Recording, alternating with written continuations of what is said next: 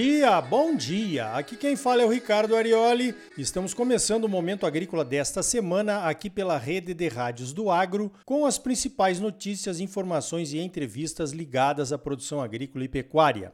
O oferecimento é do Sistema Famato Senar, sistema sindical forte, agropecuária próspera. E Cicred, gente que coopera cresce. Venha crescer conosco, associe-se ao Cicred. Vamos às principais notícias da semana? Então veja esta. Todo mundo já sabe que a quebra da safra brasileira de milho foi muito grande, talvez uma das maiores da história recente. O governo, preocupado com o livre mercado e com o desabastecimento interno, autorizou a importação de milho para que as empresas produtoras de ração e de carnes possam se abastecer e até trazer competição ao mercado. Agora, a pedido do setor de carnes de frango e de suínos, a ministra Tereza Cristina confirmou que haverá isenção de piscofins para o milho importado. A renúncia fiscal será confirmada até o final deste mês, após negociação do Ministério da Agricultura com o Ministério da Economia e a Receita Federal. Com os preços do milho e do farelo de soja nas alturas, tanto aqui no Brasil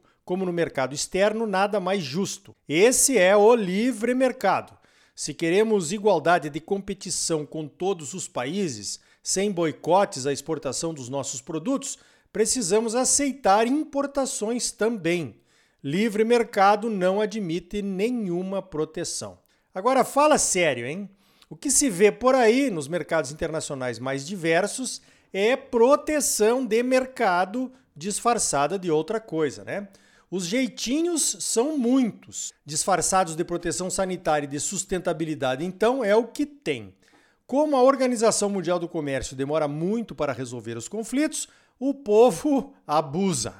Nessa semana eu participei de uma reunião de alinhamento com as federações europeias das indústrias de rações e das indústrias de óleos vegetais, a FEFAC e a FEDIOL.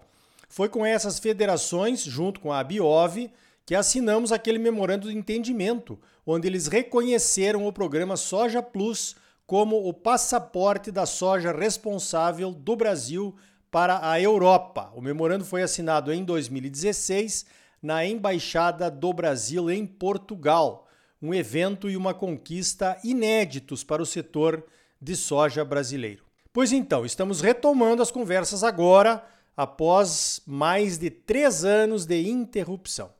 Conversas e negociações que eu acho fundamentais para os nossos interesses no mercado europeu, cada vez mais restritivo, mas ainda muito importante. Uma comissão da União Europeia abriu consulta pública para ouvir contribuições sobre uma regra que eles pretendem adotar até o final do ano.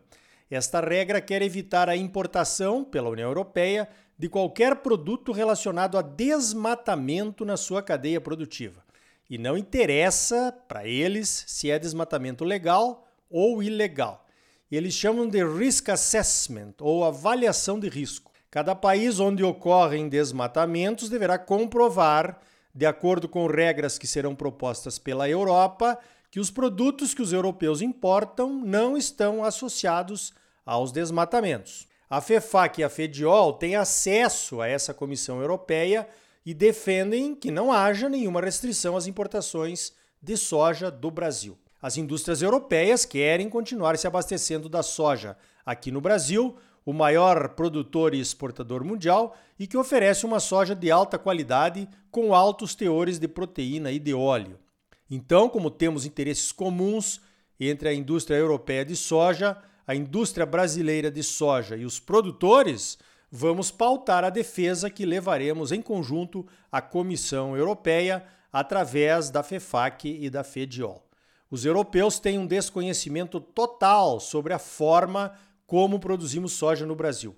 Precisam ser pautados e esclarecidos, e é o que vamos fazer através da CNA e da ABIOV. E você, acha que esse diálogo é importante ou acha que não? Você é adepto daquela máxima que corre por aí? Se eles não comprarem de nós, eles não terão de quem comprar?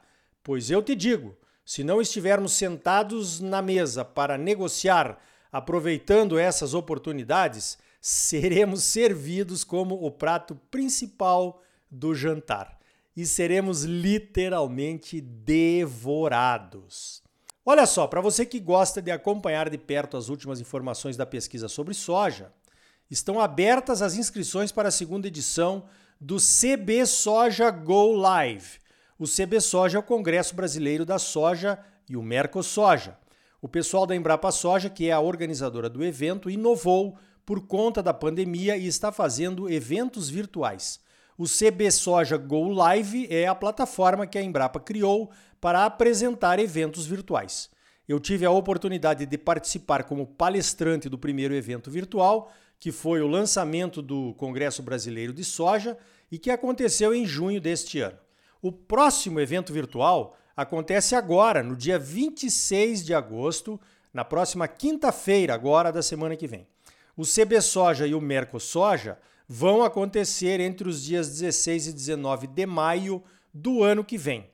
No Go Live, o evento virtual do próximo dia 26, serão debatidos assuntos importantes como o manejo de doenças da soja, a importância da padronização e da classificação de grãos e a busca por altas produtividades na cultura da soja. Falando na importância da padronização e da classificação de grãos, que é um dos temas do CB Soja Go Live da próxima quinta-feira, veja só. Um dia antes, na próxima quarta-feira, dia 25, a Comissão de Cereais, Fibras e Oleaginosas da CNA, que eu tenho a honra de presidir, organizou uma live para tratar do novo padrão de classificação de soja que a China está querendo adotar. A live vai ser na quarta-feira, dia 25, às 17 horas, horário de Brasília, 16 horas, horário de Mato Grosso. Imperdível! A China está propondo um novo padrão para a soja que pode mexer com toda a nossa forma de produzir. Pode mexer com contratos e até com a bolsa de mercadorias. Teremos a presença do Ministério da Agricultura, da ANEC, que é a Associação Nacional dos Exportadores de Cereais, e um especialista do Centreinar, ligado à Universidade Federal de Viçosa. Parece que foi combinado, né? Mas não foi. Mas ficou bem oportuno, não ficou? Você participa da nossa live na quarta às 17 horas para entender esse novo padrão de soja da China. E na quinta de manhã vai conhecer os detalhes sobre o padrão de soja do Brasil, que também vai passar por ajustes. Veja esta: tempo de pandemia é tempo de solidariedade. Através do Cicred, muita gente conseguiu participar e fazer a sua doação para aquelas famílias e aquelas pessoas que estão em risco alimentar. Pois a campanha do Cicred, chamada Dia de Cooperar, também conhecido como Dia C, conseguiu arrecadar cerca de 750 toneladas de alimentos e beneficiou mais de 106 mil pessoas. As doações em dinheiro atingiram 288 mil reais e foram convertidas em alimentos. As doações em alimentos, que tiveram como postos de coleta as agências do Cicred espalhadas por todo o Brasil, chegaram a 693 toneladas. O dia C, que é o dia de cooperar, é organizado todos os anos pela OCB, a Organização Brasileira das Cooperativas. As ações de responsabilidade social estão entre os princípios do cooperativismo. Aqui nos estados de Mato Grosso, Pará, Rondônia e Acre, que é a área de atuação da Central Sicredi Centro-Norte, os números foram bem expressivos. As agências das nove cooperativas singulares arrecadaram mais de 308 toneladas de alimentos, o que representou 40% do total arrecadado em todo o Brasil. Em dinheiro foram doados mais de 221 mil reais, o que representou 77% do total arrecadado. O resultado da ação do dia C aqui na região beneficiou mais de 83 mil pessoas. E aí, dá ou não dá orgulho de fazer parte do Cicred, hein?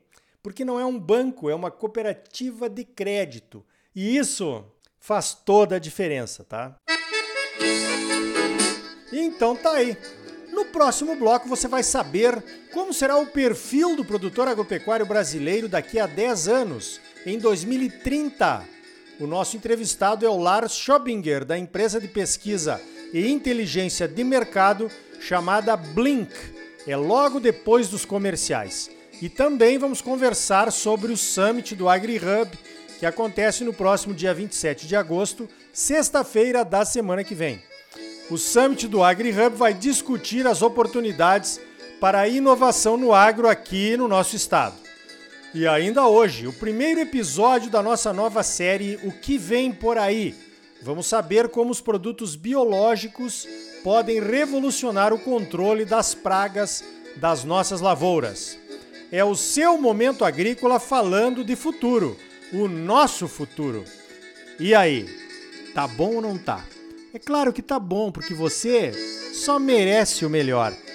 Então não saia daí, voltamos em seguida com mais momento agrícola para você, num oferecimento do Sistema Famato Senar. Sistema sindical forte, agropecuária próspera. E gente que coopera cresce. Venha crescer conosco. Associe-se ao Sicredi. Voltamos já.